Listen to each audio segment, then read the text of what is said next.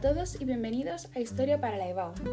En el día de hoy vamos a continuar con el bloque 3. Hablaremos del 3.7, la Guerra de los 30 años y la pérdida de la hegemonía española en Europa.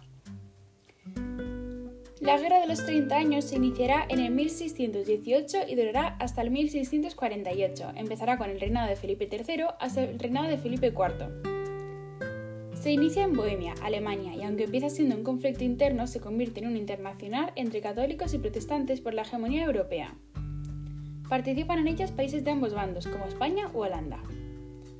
Los protestantes de Bohemia se sublevan, lo que lleva al emperador alemán a pedir ayuda a España. Las victorias iniciales de España y Alemania en Breda provocaron la entrada de Francia al conflicto.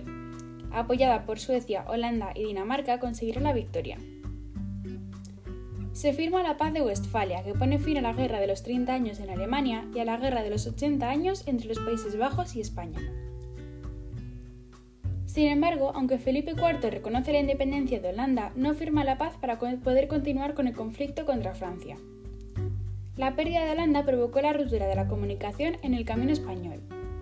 Francia sale beneficiada de la paz, ya que se reduce el poder, el poder de España y logra expandirse hacia el este. El conflicto hispano-francés se pone fin con la paz de los Pirineos, en la que Francia gana la hegemonía y España pasa a ser una potencia de segundo grado con grandes deudas económicas.